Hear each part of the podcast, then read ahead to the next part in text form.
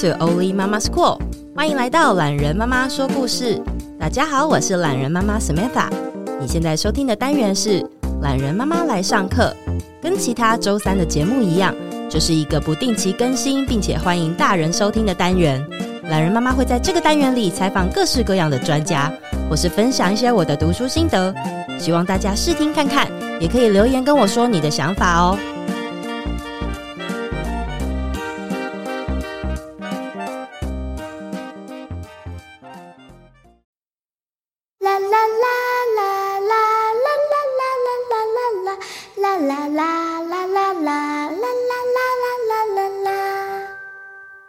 来到懒人妈妈来上课。大家听到片头的音乐，会不会觉得一阵熟悉呢？让我们隆重欢迎最懂孩子的儿童音乐创作人谢欣芷老师。Hello，懒人妈妈好，各位听众朋友们，大家好，我是欣芷。欣芷老师是我们亲子共听这个市场的大前辈了。老实说啊，就是自从我当妈妈之后，我的歌单整个大改，就是以前都是听流行乐嘛，嗯、或者是什么独立摇滚之类的，然后。就是当妈妈之后的歌单充满都是儿歌，不然就是儿童故事。相信我的很多 podcast 的听众爸爸妈妈应该也是一样。我也很好奇，星子老师啊，就是你一开始是怎么踏进这个制作亲子或者是儿歌的这个领域？可能可以跟大家分享一下。因为我本来是音乐老师，也不是本来是我现在都还是，我其实是一个音乐老师。是，所以那时候在国外些，因为我会在小朋友的课程上面教他们唱歌。很多家长就会希望说：“那你可不可以教我唱一些华语的歌曲，就是中文？”嗯、那我那时候在国外找，然后也回来台湾找，可是找来找去就发现，哎、欸，奇怪，怎么这些童谣呢都是我们小时候听到的、哦、？OK，我你跟我差大概一代，但是我说的我小时候听的就是那个什么哥哥爸爸真会打，或者是妹妹背着洋着洋娃娃。这样子的东西，我不知道你小时候是不是也是听一模一样。那如果是一模一样，嗯、你看都没有更新，对，我们中间已经也也差了一些一些年，没有很多。对，那那这样子的话，到底发生什么事？为什么现在的小孩在听的跟我小时候、你小时候在听的是一样的呢？嗯，那现现在的孩子难道不该有属于自己的歌吗？嗯，早期其实是是有一些像范晓萱早年的有有几首是也适合孩子去听唱，健康操、健康或者什么、嗯、啊，那是我的年代啦，对，那是你的年代。但是但是后来呢，现在的孩子呢，就是他们都听什么唱什么，嗯、然后那时候就会发现小朋友那时候就是听唱是蔡依林啊，哦，变流行乐啊，对，流行乐，其实流行乐都很好听，而且我我自己都爱听流行乐，为什么？因为制作非常精美，嗯。嗯嗯但是歌词真的适合孩子吗？他们真的会懂吗？嗯，那如果刚好是歌词适合孩子的，那当然是很棒。但是如果是不适合的，嗯，你要怎么样去过滤？过滤，或者是说孩子可以从这些歌曲学到什么？所以就有了这样子的想法，然后在找的时候想说，如果没有，我就自己。自己做，不如自己做。嗯，对。那因为刚好我我大学的时候，就是有开始在写流行歌曲，是，就是我那时候一边在念儿童音乐教育，嗯，但是一边就是在做流行歌曲，所以想说如果可以把我两个在做的专业结合结合起来，所以就开始踏上这一条路。哎，老师，那你在呃，因为你之前是在国外就是担任音乐老师嘛，对，那你那时候是教的年纪大概多大？然后是中文学校吗？我是在家，在家教的，就是钢琴小提琴。Oh, OK OK，对。然后我教的年纪是从三岁到很大，到大人都有。哦、oh, OK，只是就是会遇到小朋友，然后嗯、呃，有可能他们比如说就是说中文的家长，然后他们可能会希望有更多的中文元素的东西进来。对对哦，对。那后来是什么把你带回台湾，然后开始也就是更投入？应该。我我这样讲对吗？应该应该是你在国外的时候就已经很投入在做亲子的音乐教育了。嗯，我那时候就是在对我在做音乐教育了。可是后来为什么会回来呢？回来的一个原因是因为就是做中文的流行儿歌，嗯，那市场就是在这里啊。对 OK，然后再来就是说我第一张专辑其实也不是中文，是台语的，嗯，他那时候是刚好遇到黄静雅老师，他就有很棒的词曲，嗯、那。我就有制作的背景，我就帮他制作了那一张《春天已多雨》那一张专辑。嗯、那那时候又刚好就是搭上呃乡土教育，是。二零零七年的时候吧，开始就是乡土教育啊，所以有开始学校刚开始有那个教台语、教台语母语的课程，是，所以我们就开始就觉得说，哎，可以，那我可不可以做一个教材来使用这些歌曲？所以其实《存心都语》那张专辑一开始是连丹麦的专辑都没有哦，它不是以音乐来来推，就是推行，它是以。一个教材哦，教材。对，我那时候有写一套教案，对，一个像是一个教材本，就是教教学手册，对，教学手，对对，请爸爸妈妈怎么样去教，用这些音乐来教学的。然后后来这个出了之后，就很多人就说这歌也做的很好，为什么不单独发行什么之类的？然后后来它才变成一张专辑。哦，所以是因为有那个歌词，然后老师那时候算是受邀吗？帮帮忙作曲吗？还是你们就是一起讨论制作？没有，词曲是黄金雅老师的，嗯，然后我就是帮他制作。哦，原来是这样子。然后当然里面也是有一首歌是我的曲子，可是就是因为他看到那一张专辑，我非常有想法，我就觉得我可以做一个什么东西出来。嗯，我们因为这一张专辑就是发行了之后还蛮成功的。那到了二零差不多一零年的时候，我就博士毕业了嘛，那时候就更有更有时间了。嗯，我就想说，好，我就既然当初我们做了一个母语的东西，对，那二二零一一年那个时候，全球开始在风学那个华语，嗯。那我就想做一个，我既然都可以做一个台语的母语教材，对，为为什么不能做一个学中文的教材？是，于是我就以这个概念做了一张《幸福的孩子爱唱歌》。对，那一首歌到现在在幼儿园界都非常非，这就是音乐我觉得最奇妙的地方。嗯，其实我虽然觉得老师的曲调啊或者什么算是很大众容易接受，嗯，可是我不会觉得要归类到流行音乐耶，因为。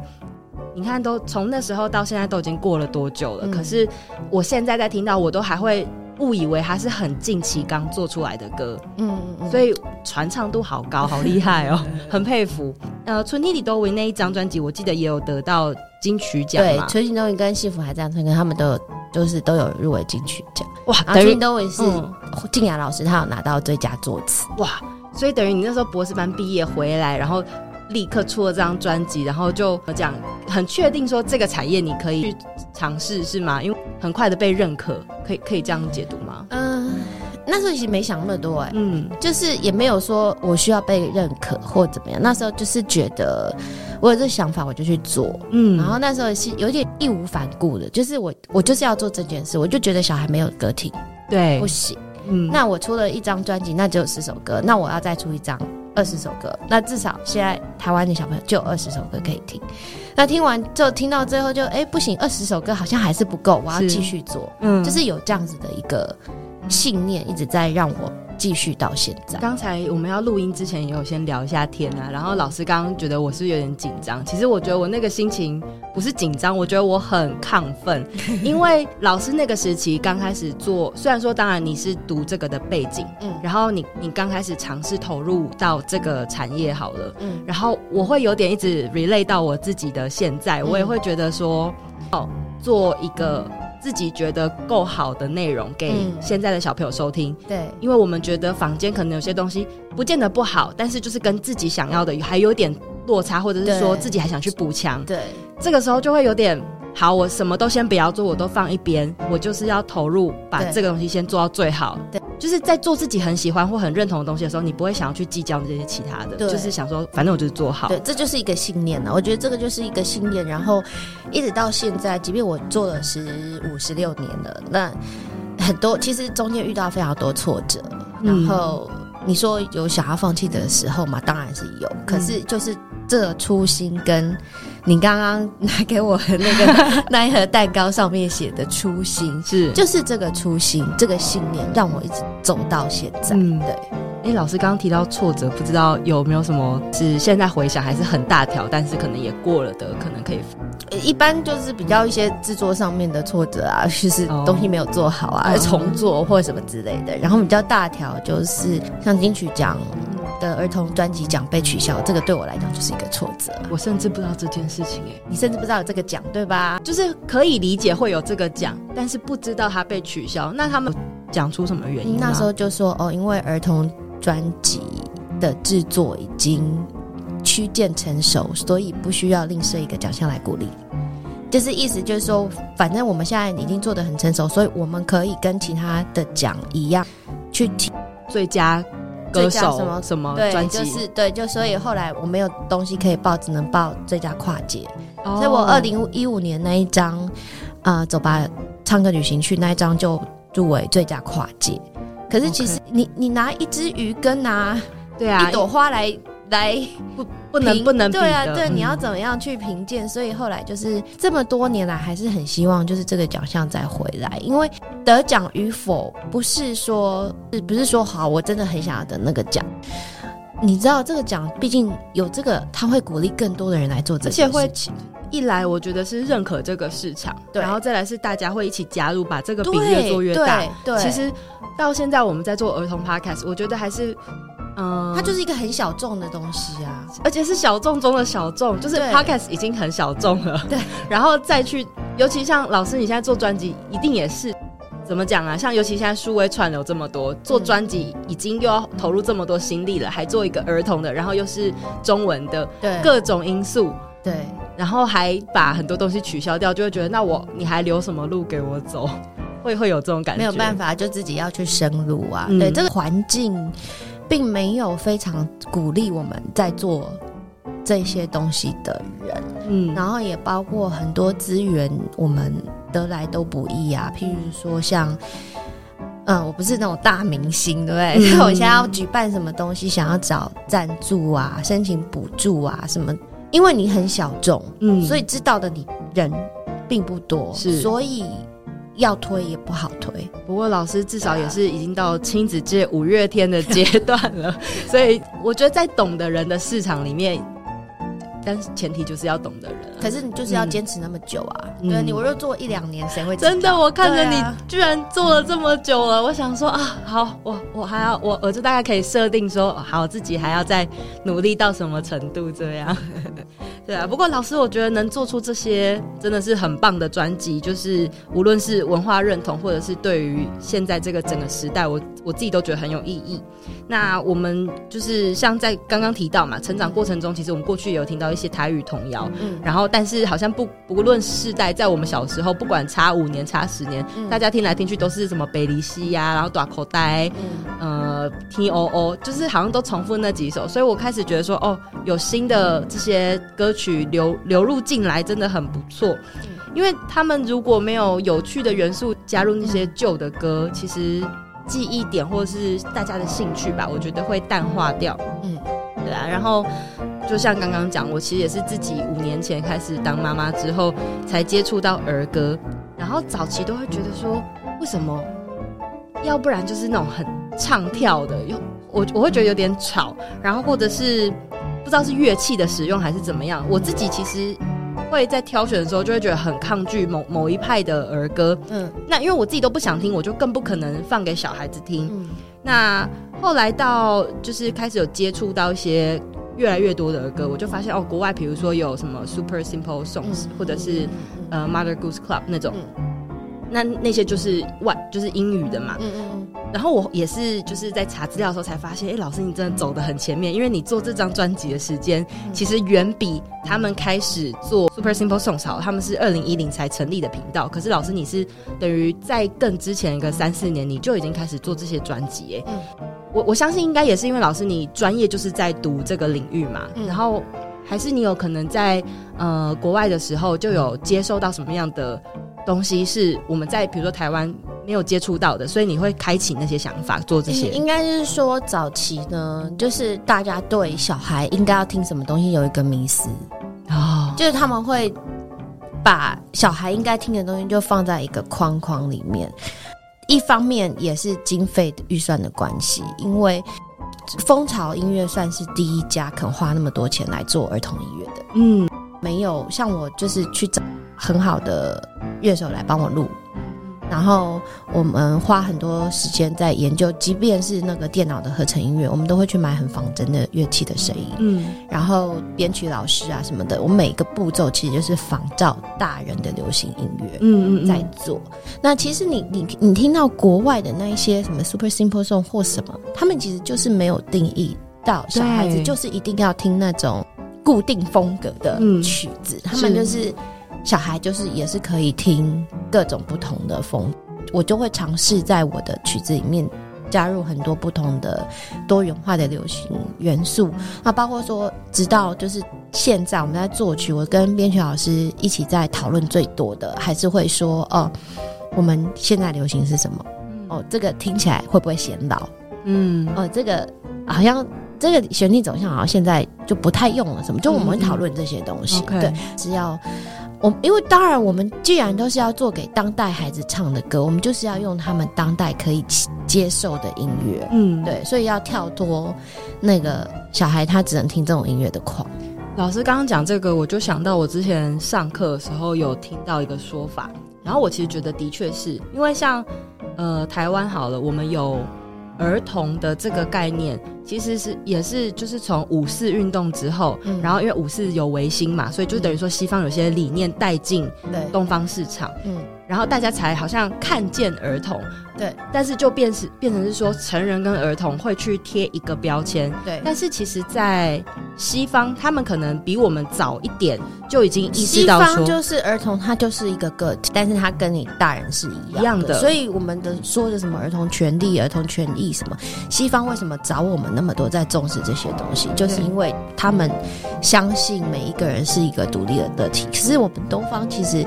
比较是 collectivism，就是说是一个团体主义者。嗯嗯，大人是一团，小孩是一团。对，小孩就是要闹，然后又有传统的儒家思想，就是长幼有序之类的，所以很多时候就小孩就变成弱弱势团体。但是我觉得现在很棒的是这几不是这几年啊，就是这。二十年来，嗯，其实很多人在为小孩做事，嗯，对，因为我最近我自己也有 podcast 节目，所以我最近也是访很多，那很你就会发现说，哇，原来有这么多人默默的在为小孩的权益来做事。然后像我今天又认识你啊，就是儿童文学，我真的觉得超棒的。我觉得有这一些人，嗯，我们未来的孩子真的是会非常幸福。其实像我现在在制作这个东西，然后同时因为还有在上课的关系，我就有点意识到说。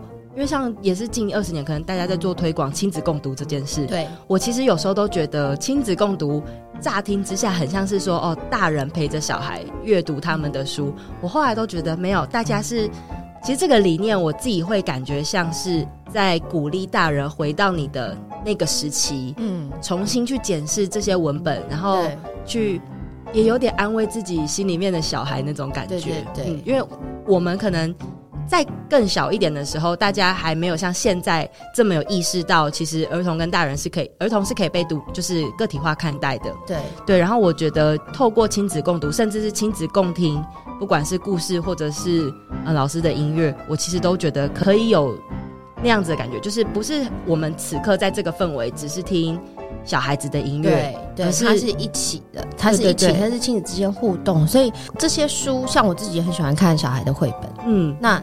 我们做给小孩听的歌，其实大人也可以听，所以同的啊，所以我自己现在就是把我的那个音乐变成亲。我觉得现在大家也越来越开始正视这件事情。嗯，儿童音乐会，大家先会说亲子音乐会，哦、因为对儿童不可能自己去嘛，对，一定是大人带。是，对啊，是会，尤其做这个产业也会觉得说，哦，声音对大人还有小孩其实都有很多层面，对，觉得对小孩更是，因为其实大人现在会主动会上网或什么，所以我们。我们外界杂音很多啦，嗯、然后我们大概也因为习惯了，所以自己知道怎么去 filter 掉。嗯、可是小孩其实就是所有的资讯对他来讲，他都是在吸收。嗯、那我们现在下一辈，他们就是所谓的数位原生世代嘛，所以他们有很多不同的串流啊，什么平台，各种资源他们都可以吸收。嗯，我我也很好奇，老师你会觉得要怎么样可以就是吸引他们的注意力？然后你会怎么看什么是真的适合？所谓的亲子音乐，嗯、呃，我觉得这个东西呢，其实就是要靠家长来把关，因为老实说，小孩子现在呢，基本上是你给他什么，他就会信。嗯，当然你是给他一台 iPad，他自己会去乱看乱听，可是你要他这样嘛？现在我觉得大部分的家长都不是这样子，他们都会去做选择。那你要怎么样去选？他是说适合孩子听的音乐，我们现在先把它打破，就是。给小孩听的歌曲，或是给大人的歌曲，其实这两个东西本质上他们就是音乐，嗯，他们就是好听的歌。只是你现在要要找第一个就是他的歌词干不干净。嗯，我自己在选择给我小孩听的，我第一件事情就是他的歌词干不干净。干不干净的同时，所谓干净就是说有没有讲脏话。因为你看，像在国外，其实有很多 rap rap 里面是带脏话，但、嗯、这个对我来讲就是当然就不行。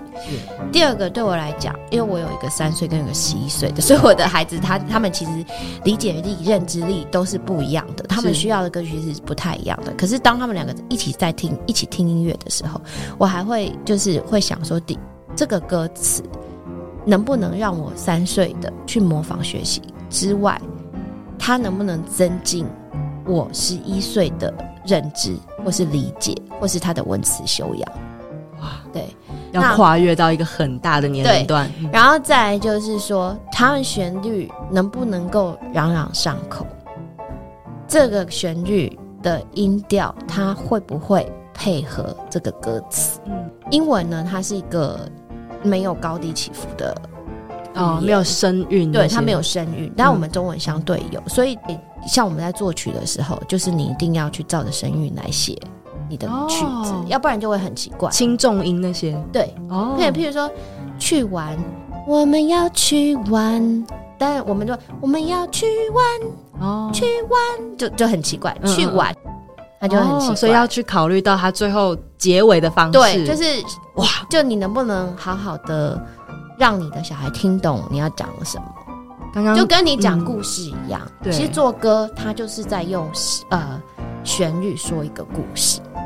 刚，而且刚刚我透过耳机听到老师本人唱，就觉得 啊、哦，真的是老师绝对是那个很有实力的那个歌手，很厉害。我自己之前啊，就是有去参加过一些动画的工作坊，嗯嗯，然后我就发现说，制作儿童故事其实音乐性真的很重要，它是必要。它除了老师刚刚有提到，就是文字歌词也好，或是故事的文本之外，我觉得音乐真的好关键哦。嗯老师刚除了说就是呃文字干不干净之外，还有什么会考量进去的吗？比如说音乐啊、乐器呀、啊。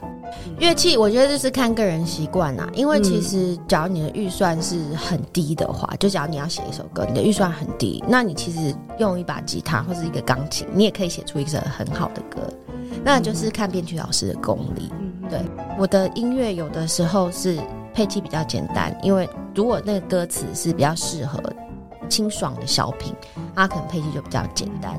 当然，如果它是一个很热闹的摇滚乐，然后要让小朋友跳的，那它就会比较满一点。就是每一首歌曲都不太一样。对，嗯嗯，那重点就是说，你要做这个，你自己也要去多听，嗯、多方面的去听，因为会开启到这个话题。就是呢，呃，我自己个人没有什么音乐背景，但是因为我陪伴小孩，就是在做故事啊，或者我看卡通的时候，我就觉得说啊，有些作品。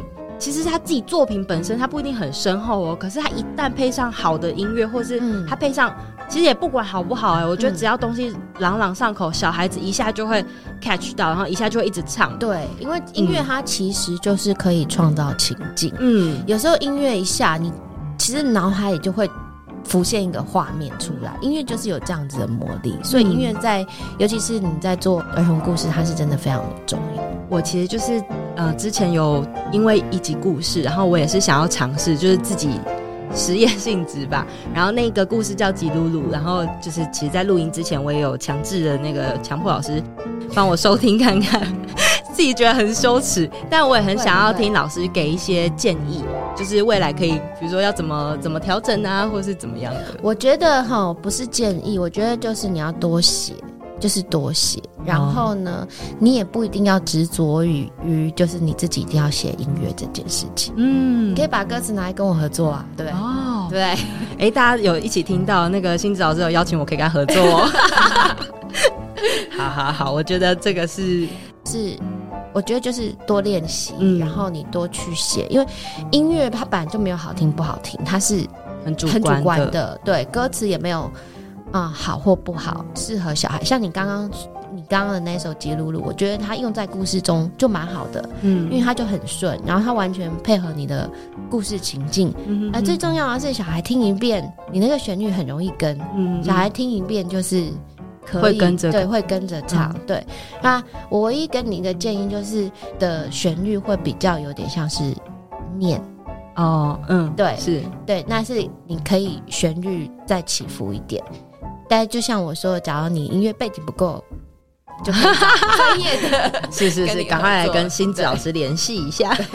其实像现在大家会一起收听这个东西，我就觉得亲子共听这些节目或者这些音乐都是很很好的体验。嗯、然后现在有很多家长他们也习惯跟小孩共读啊。然后老师，其实你的作品又出版成绘本，我觉得你很懂小孩想要的，也很懂家长想要的，这很厉害耶。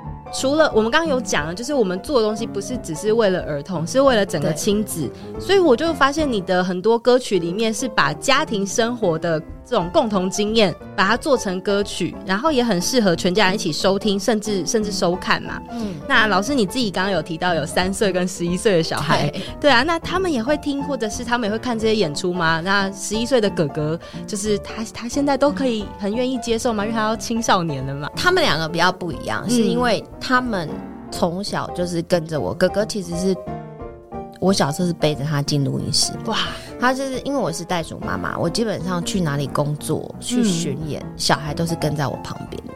那早期甚至没有经费请助理。像我们现在这样录音，小孩是必须在就是外面等待，在外面就会有一个朋友或者什么，就是在外面。当我的的保姆或者我请来的帮手还没有办法独立在家带他们的时候，他们是跟着我到处跑。所以我那时候是就是提着一个箱子，里面就是有书啊，有呃玩具啊什么的东西。然后像我们在这边，他可能那边就铺一块地垫，然后就开始玩之类。我以前是这样走过来的。嗯，那。弟弟就三岁，那因为弟弟生出来就刚好遇到疫情嘛，嗯、所以他接触这个是比较少。哥哥是因为他从小就跟着我工作，他反而一听到这些歌，因为我我从作曲，然后编曲老师回来，我在家就会一直听，一直听，一直听，然后等到去录音，然后我要听剪辑，一首歌可能我听一几百次，他就要听几百次。这个根本是顾问等级的，对，所以所以他其实他都会表面上都跟你说我不喜欢。我听腻了，嗯，可是你回过头来，你就听到他某一天，他就会偷偷的哼，嗯，对，就是不知不觉这样哼的。但是迪迪呢，又他现在就很有趣，是因为三他出生之后，因为就疫情的关系，就我们都在家里，对，那他也其实也不太知道妈妈是在做什么，然后我会放我们的歌曲给他听。他就反而可以用一般小孩的心情来听这些，他就是像一个外，就是 outsider 的感觉。对对对，然后他就会说：“哎妈，我今天要听，我要说听刷刷刷的歌。”然后后来也会说：“那你知道这些是谁做的？”他说：“妈妈做的。”可是因为我们告诉他是妈妈做，可是他没有像哥哥就是参与妈妈做这个的经验。他们也会来听看我的故事剧。从小，然后小花生，我老大叫小花生。是小花生，他以前是跟着我，就是在剧场后台，嗯，跑来跑去的小孩。然后到现在，他会跟我说：“哎，因为我我们除了我自己的剧之外，还会去看其他的。”剧团的剧团的表演，然后我们就会讨论剧情。你看十一岁，反正就跟你说，哎，我觉得这个服装我没有那么喜欢，因为什么什么什么。他这是顾问哎。对，我觉得这个舞台设计，我觉得怎么样怎么样这样。哦，妈，我觉得你的怎么样怎么样这样。或是妈妈你下去，我觉得你可以用一个什么东西，我们就会开始可以讨论这些东西。好，那像小花生或者是。弟弟的哎，弟弟叫小米粒哦，像小花生跟小米粒他们两个人，因为现在呃小花生因为他已经那么大了嘛，嗯，可是他会想要参与一起唱歌吗？因为老师你的专辑里面其实用了很多儿儿童歌手，他也有，他也有，我有录他，嗯，对，所以他也很享受在其中。他也他早期的几张专辑有，那这两年因为就是疫情他没有回来，对。嗯他就是会有一点别扭，他其实很喜欢，也很享受唱歌这一件事情。是，然后他就是知道他在帮我做这件事，但是他自己也喜欢。但是你问他，他又会永远就是觉得，因为现在我觉得他就是刚好到那个要长出自己独立个性的年纪。对，哇，那个 teenagers 的对，老师准备好了吗？要。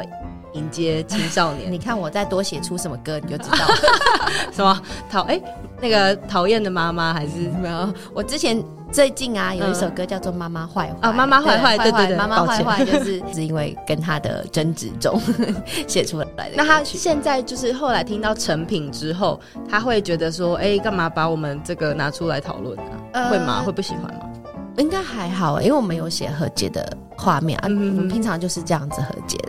其实就是如如实呈现，而且他很开心，然后妈妈坏，妈妈坏，妈妈坏坏啊，就开始 念得很高兴，念得很高兴，觉得好像有种公然在挑衅的感觉。那今年夏天，老师有一系列从北到南的巡回演出，《米卡勇闯魔法梦奇地》。那能不能请老师跟大家分享一下，你觉得这部音乐剧精彩温馨的地方？嗯、这部剧呢，它其实是以我跟我儿子小花生的成长故事。为原型的，就是里面的米卡跟米卡的妈妈，他们两个跟一个就是小花生，一个就是我。嗯、然后，因为它是一部剧，所以我们有穿插很多不同的故事。那它就是在讲一个狐獴家族。嗯，为什么这一次会选狐獴？怎么听起来好像那么小众的一个动物呢？嗯，狐獴的英文它叫 meerkat，meerkat，它就是米卡。我们就把它翻过来。对狐獴呢，因为它其实是一个非常有家族依附性的动物。彼此互相照顾彼此，但是他们同时又神经兮兮。哦，对对，那所以就是动物的特性又刚好有一些符合我们故事中主角想要描述的东西。这里面有讲到亲子关系，然后也有讲到就是冒险，勇敢去尝试新的东西。胡蒙家族呢，他们到梦奇地这个地方，他们看了很多不同的东西，然后从中而成长，获得东西的故事。嗯，对，所以里面就串联了我过去很多经典歌曲，然后呢，也有加上我们今年就是新出的四首单曲。哇，对，所以其实像现在大家就已经开始可以准备复习一下过去听过的歌，因为这个演剧不只是呃台下就是单方面看剧，可以算是互动，大家可以大合唱的。对，因为我们这个剧我都都不叫叫它剧，我们叫它演唱会，我都叫它爱唱跟亲子演唱会，是因为呢，一般的音乐剧它是以剧来发想歌曲，可是我们其实是由歌来发想剧，所以它是不一样，它就是一个演唱会，但是它是有故事跟剧情来把它串在一起，嗯，所以家长其实也不用太担心说小朋友会不会看不懂啊，或者是没有，你其实只要喜欢唱歌，对，然后对音乐会有感觉，基本上就是所有的小孩啦，对，对。那那去到现场一定都会很能沉浸在那个体验里面。对，对，因为像我们三岁的那个小米粒啊，他其实还不太能完全懂那个故事，嗯，他可以知道说主角在哪里或者什么，但你要说像我们刚刚讲的那么深入的说阻止啊，什么亲子冲突那些什么，他可能都不会知道。那个这出戏呢，主要在讲两个重点，一个就是相信自己，嗯，一个就是勇于尝试的勇气。这个就是我觉得很重要的是，是因为现在很多小朋友呢，他们很缺乏那个踏出一步、第一步的那这个那个勇气。有时候可能遇到困难或者挑战，好，这个小朋友就是我儿子，嗯、他可他不太能接受就是新东西，害怕失败，嗯，就是他会去逃避。逃避那个他可能要即将面对的未知或者是未知，所以我会就是想要鼓励孩子们，就是你们要踏出去，你才会知道会发生什么事情。嗯、对啊，我的原创故事里面，其中有一个连载的支线叫做《森林小学》系列。嗯、然后我刚刚就突然想到，哎、欸，如果就是平常有收听《森林小学》系列很喜欢的小朋友，应该也会很喜欢胡蒙这样子的角色。对然后到这个。亲子演唱会里面，然后呢，就是这次老师也有提供我的听众们，我们会有一个演唱会的优惠序号，就是其实就是 O L I M A M A，所以大家可以呃听完之后，然后去年代售票，或者其实我的资讯栏就会放这个对这个链接，那大家可以去参考看看。对，好，然后我觉得啊，今天跟老师聊很多，我自己获益良多啊。其实有很多家长他或许会觉得说，有点想尝试跟小孩一起制作一些内容。嗯，那我觉得就是，嗯，其实大家都不用害怕说。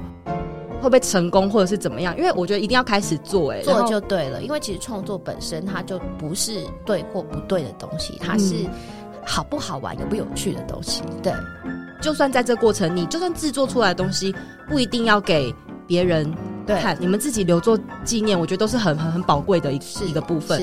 嗯，然后说真的，就是很多人也觉得说制作优质的儿童内容，这个这个事情吃力不讨好，因为我们刚刚有聊到产业的问题。对。对虽然说大家会觉得，哎、欸，儿童市场很大啊，你们怎么会觉得说产业的状况不好啊？因为要细细钻研，然后还要说真的，也要去厘清说赞助的单位啊，然后还有包括适不适合的广告。我们现在讲的儿童内容不是产品哦，嗯、我们说的是译文的内容哦，书籍啊，对，这个专辑啊。你如果说儿童市场，你如果是卖 IP 授权的产品，那个很快，对，对。可是真的要做活动或者做。就是真的内容，因为大家都觉得我花钱想要看到东西，那我们有时候做东西不见得是实体你可以看到的。对，可是说真的，这些东西才是真的对儿童就是你会看到它慢，我觉得这就是种子哎，种子真的好难形容。你你看，真的，我我有我自己啊，我说我多年前散种，现在开始开花。对啊，但你它到结果的那一天呢，我们觉得就是还是要再再再等待一下。嗯，我觉得一开始想要选择走这条路的人，他可能很少。可是因为像我们在这么小的领域里面，然后有机会可以切磋到，我觉得会产生这种彼此想要更好的氛围。是，那我也会希望这样的圈子越来越健康，也希望无论大人或小孩都能更欣赏这样子的内容。今天非常感谢欣子老师可以来上我的节目，谢谢榄仁妈妈。对啊，那大家就是如果有兴趣的话，希望大家可以参考一下这个演唱会售票。老师要跟大家再分享一下日期或者是场次吗？对，我们这次的就是这一出《米卡勇闯魔法梦奇地》呢，它会从八月一直到十月，在台北、台中、台中、桃园。桃园、嘉义、台南都有场次，那大家欢迎就是到呃详细的日期啊、时间跟场次，就欢迎大家上年代售票，嗯，去找。还有我资讯法对，嗯，梦极地，或者是说上我的粉专啊，对，老师的粉专叫做星星子成语爱唱歌，都然后老师找到资讯，然后老师其实现在也有做 podcast 嘛，所以大家就是家长其实算是亲子都可以共听的节目嘛，对不对？呃，我的 podcast 比较是给大人听，嗯，对，好。其实来访谈的这个内容，主要也是就是给爸爸妈妈收听，所以大家有兴趣的话，也可以去听老师的星子碎碎念，对不对？星子妈妈的创作碎碎念。好，谢谢老师，谢谢那我们下次见，拜拜，拜拜。